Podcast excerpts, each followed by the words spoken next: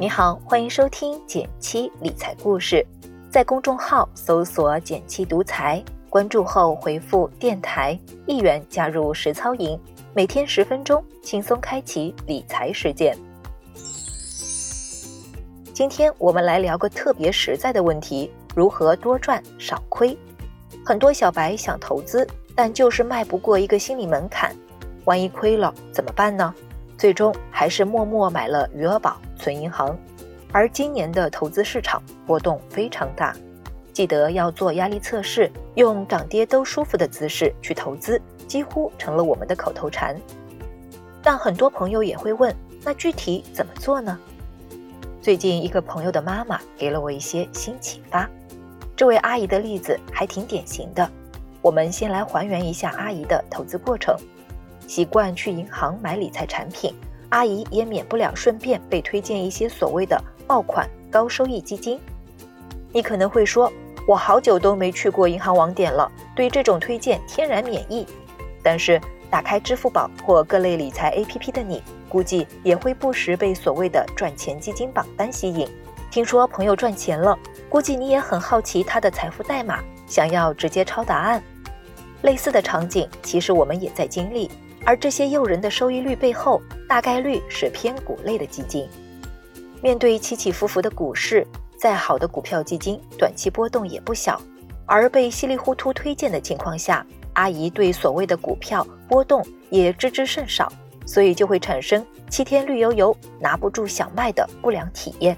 因为股票基金波动大，所以短期容易跌，然后不懂原理，心慌拿不住就想卖，这个过程很容易陷入亏钱的恶性循环。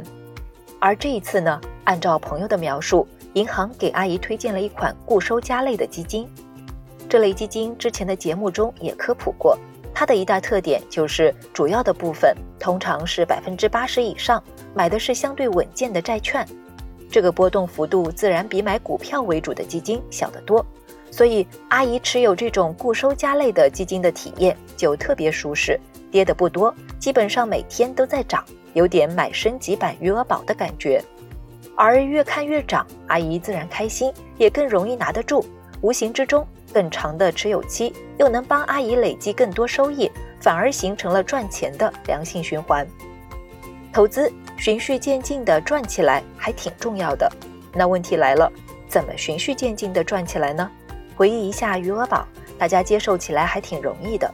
原因也很简单，比起原本类似的灵活不亏钱的竞争对手活期存款，余额宝胜出的很容易，收益更高，目前也没有哪天亏损过。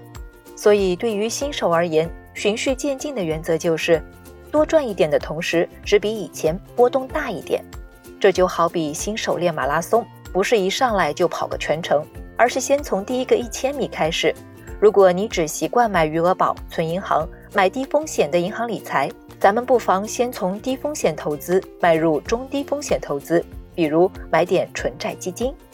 向前一步其实也并不难，和你分享三个自查小技巧。技巧一，看看你投资的产品具体买了什么，先从多现金、多债券的产品开始。少碰股票、商品类投资。我们一直强调，不管买任何理财产品，一定要查看产品说明书，尤其是看它的投资方向，它们才是决定投资风险、收益的根源。比起现金类、债券类的中低风险，股票、商品类投资的高风险，显然不适合作为循序渐进的前几关。技巧二：查看最大回撤，做个模拟测算，投一万块钱有可能亏多少？